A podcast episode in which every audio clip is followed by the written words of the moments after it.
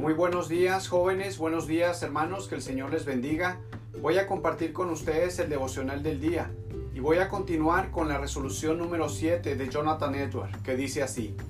Tomo la resolución de nunca hacer nada que me daría miedo hacer si se tratara de la última hora de mi vida. Estimado joven, en esta mañana compartiré contigo el pensamiento del corazón que motivaba al joven Edward a vivir cada día para la gloria de Dios. Él decía que debíamos hacer a Dios absolutamente indispensable en nuestras vidas. Es decir, que Dios sea el centro de toda tu vida, el centro de toda área de tu vida, y hacer menguar o disminuir todas las formas de vida secular que afectaran tu relación con Dios. Para poder vivir sin miedo cada día para la gloria de Dios, en el pensamiento del joven Edwards estaba el no considerar a ningún acto virtuoso si no tenía una estima suprema por Dios. Por otra parte, él decía que el amor a uno mismo es egoísta hasta que no nos deleitamos en Dios. Por ejemplo, si nos aferramos a nuestros familiares pero no a Dios, no es virtuoso.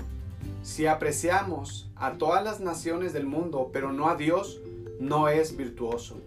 Si apreciamos las cosas terrenales que Dios nos da, pero no a Dios, no es virtuoso.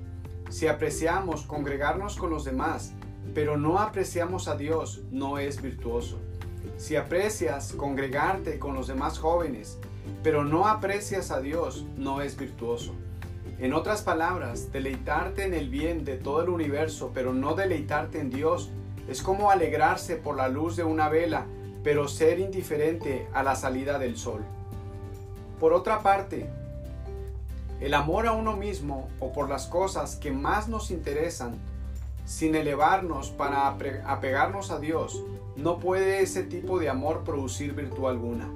La virtud será simplemente humana, racional, pasajera, temporal, terrenal, sea que se produzca en lo privado o en lo público, donde los demás nos vean o no seamos vistos por otros.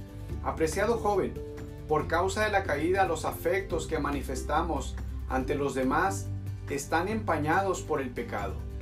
No son claramente visibles, están empañados con egoísmo, intereses humanos. El amor a ti mismo, joven, te lleva a escoger lo que tú crees que es mejor.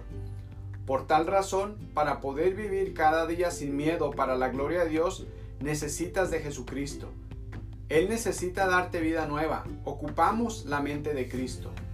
Por otra parte, el amor egoísta o el amor por ti mismo, sin el temor a vivir para Dios cada día, te puede llevar a querer tener o hacer dinero, anhelar poder, ayudar a los demás, ayudar a los necesitados, crear programas para ayudar a los más vulnerables, a tomar lo ajeno, cometer homicidios, dedicar tiempo a la oración, a la lectura de la palabra de Dios, déjame decirte que tus deseos o pensamientos más sinceros o lo que tú crees que te hace mejor no es lo que realmente sabe que es lo mejor para ti.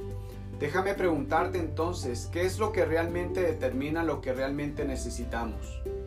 La respuesta que nos da el joven Edward es el nuevo nacimiento del corazón es darle a ese corazón deleite o conciencia divina, haciendo que aprecie lo precioso y dulce de la excelencia suprema de la naturaleza divina.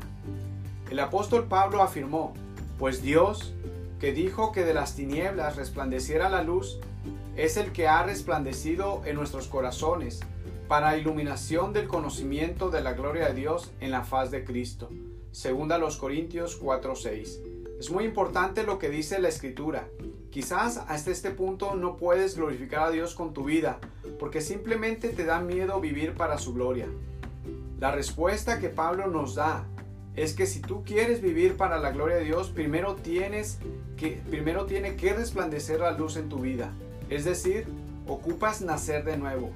Necesitas reconocer que eres pecador y clamar a Dios por misericordia, confiando en Jesucristo como tu Salvador pidiendo perdón por tus pecados y sólo así podrás contemplar la gloria de Dios en Cristo. En todo lo que Dios ha creado, sólo así tendrás la capacidad de vivir cada día para su gloria. Buscarás glorificar a Dios en el uso del tiempo, con tu familia, en tu trabajo, en la congregación, con los jóvenes, buscarás deleitarte en todo lo que Dios ha creado y que le trae gloria y honra a su nombre. Por último, te reto en esta mañana a no considerar ningún acto virtuoso si no tiene una estima suprema por Dios. Queridos hermanos, apreciados jóvenes, oremos para que Dios nos dé las fuerzas y también nos ayude a vivir cada día para su gloria. Oremos. Querido Dios, ayúdanos a dejar todo aquello que no es de estima o agrado ante tus ojos y que no está y que nos está impidiendo, Padre, glorificar tu nombre y deleitarnos en tu presencia. Ayúdanos a no tener miedo en vivir una vida que te agrade. Ruego por cada uno de mis hermanos para que tú les ayudes a, a deleitarse en ti.